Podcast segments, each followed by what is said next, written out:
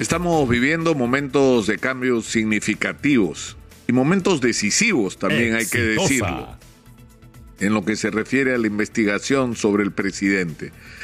Y estos momentos críticos y difíciles deberían requerir de nuestra clase dirigente respuestas eh, distintas a las que estamos lamentablemente recibiendo y que no son sino un reflejo de la calidad de dirigentes que tenemos.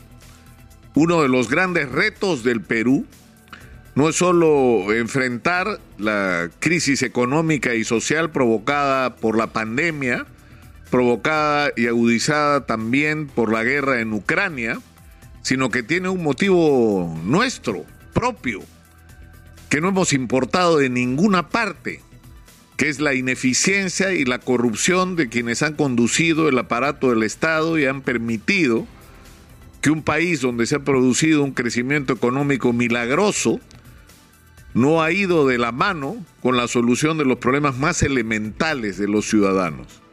Y esto tiene que ver simplemente con un hecho.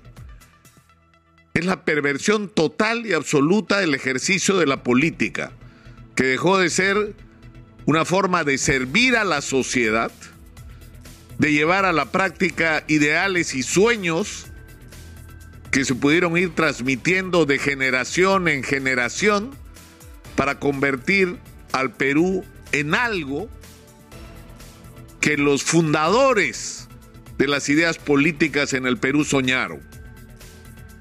Y lamentablemente la política del Perú de hoy no tiene nada que ver ni con Aya de la Torre, ni con José Carlos Mariátegui, ni con los otros fundadores de movimientos como la democracia cristiana, o lo que soñó en su momento Fernando Belaúnde Terry.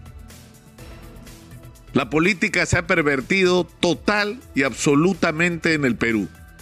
Hacer política es el camino corto para hacerse rico se llega a la política para enriquecerse. Punto. Y ese precio, el precio de esta conducta, de esta manera de concebir lo que es el hacer política, es lo que nos ha puesto como estamos. El aparato del Estado peruano no solamente ha sido saqueado durante las últimas décadas, sino sigue siendo saqueado.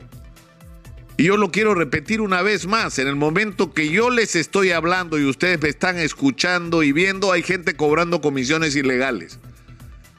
Y no es que le estén robando al Estado, pero nos están robando a nosotros, nos están robando nuestra salud, la educación de nuestros chicos, el derecho a tener una infraestructura adecuada, el derecho a invertir el dinero en proyectos que tengan futuro para las nuevas generaciones. Nos están robando en este mismo instante, porque en el Perú lamentablemente la obra pública, las adquisiciones del Estado, en todas ellas hay comisiones ilegales. Todos los procedimientos que tienen que ver con la burocracia tienen precio. Todo tiene precio en el Perú porque la corrupción ha pervertido completa y transversalmente el aparato del Estado. Entonces nuestro reto es ir al origen de nuestros males, que es la total renovación de la clase política. Es hacia eso, hacia lo que tenemos que marchar. Y eso significa un cambio de actitud de todos, comenzando por los medios de comunicación. Comenzando por los medios de comunicación. Pero que debe implicar también un cambio de conducta de quienes dirigen todas las instituciones porque hay que barrer en todas las instituciones a la corrupción. Y tiene que implicar un cambio de actitud del mundo empresarial que tiene que actuar con la responsabilidad suficiente para atreverse a decir no cuando alguien le pide una comisión ilegal y no convertirse en parte del sistema de corrupción como lamentablemente ha ocurrido con una gran parte del sector empresarial que no solamente se ha rendido, no solamente ha sido parte, sino en algunos casos ha promovido la corrupción para, aprovechándose de esta circunstancia, obtener beneficios, contrataciones o obras con el Estado peruano. Pero estamos en una circunstancia donde parece estar lejos este objetivo. Y hay tareas urgentes. Y, y hay cosas sobre las que deberíamos estar todos de acuerdo. Desde el presidente de la República hasta el último ciudadano. No podemos aceptar que un presidente de la República, más allá de cualquier discrepancia ideológica, sea sospechoso de corrupción.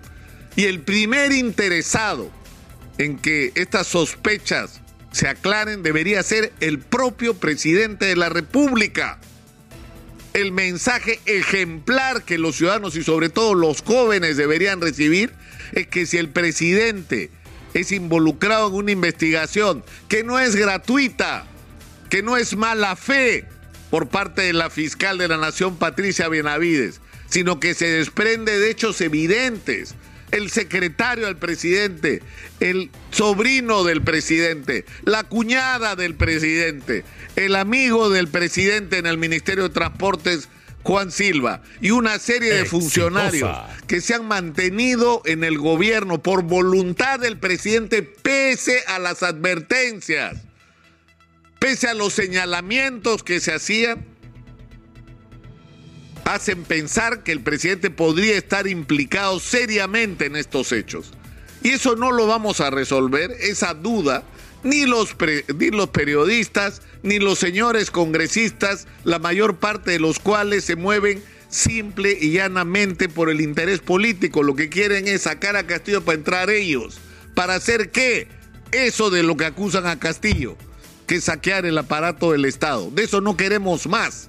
Lo que queremos es la verdad y queremos justicia y el presidente debería ser el primer interesado en que esto se esclarezca levantar completamente cualquier objeción a una investigación que por supuesto tiene que ser independiente y libre de todo sesgo político por parte de la fiscal de la nación, pero el presidente debería tener el coraje de decirle al país que si la fiscal de la nación encuentra suficientes elementos para considerar que si él fuera un ciudadano común, él debería ser acusado y debería ser enfrentado a un juicio el presidente con coraje debería decir a los peruanos, yo no voy a hacer un impedimento para que la justicia en el Perú actúe, aprovechándome de mi condición de presidente y escudándome en una constitución a la que he criticado, pero que ahora me sirve como escudo para decir no me investiguen o no pueden acusarme.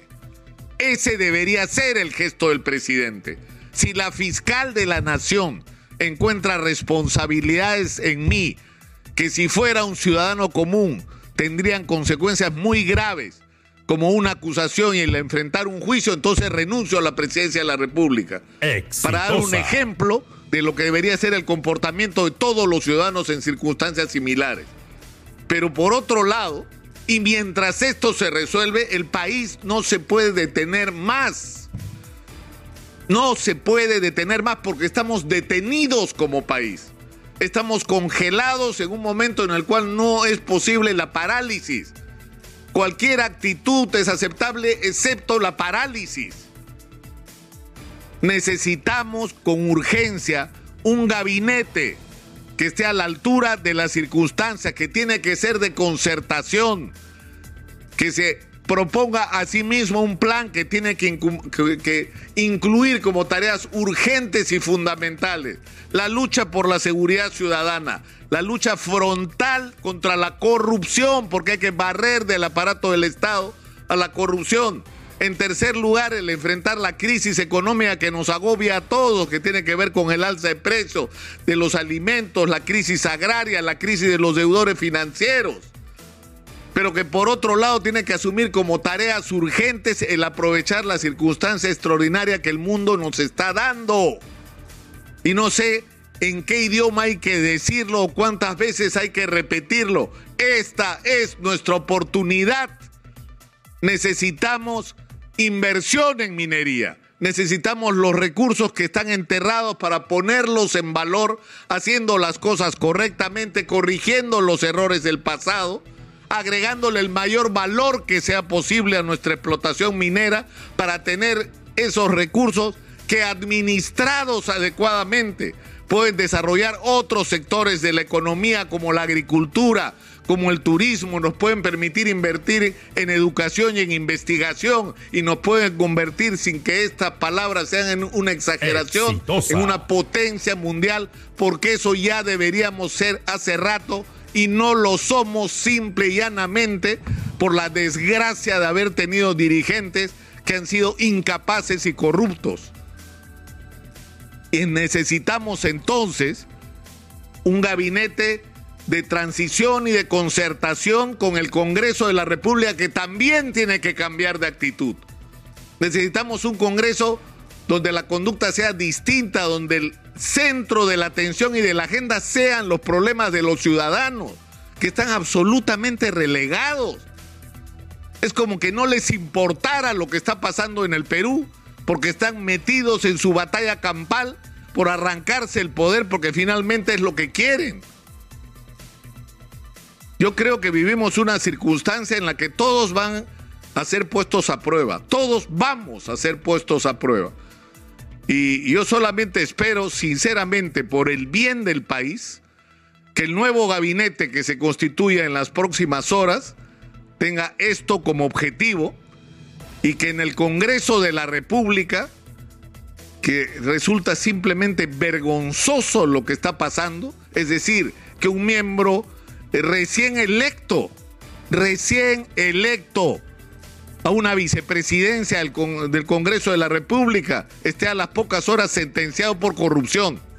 Eso es inadmisible y esto debería servir como lección al Congreso de la República para hacer un esfuerzo y poner en manos de la conducción del Congreso a quienes mejor puedan actuar en una circunstancia tan crítica como la que estamos viviendo.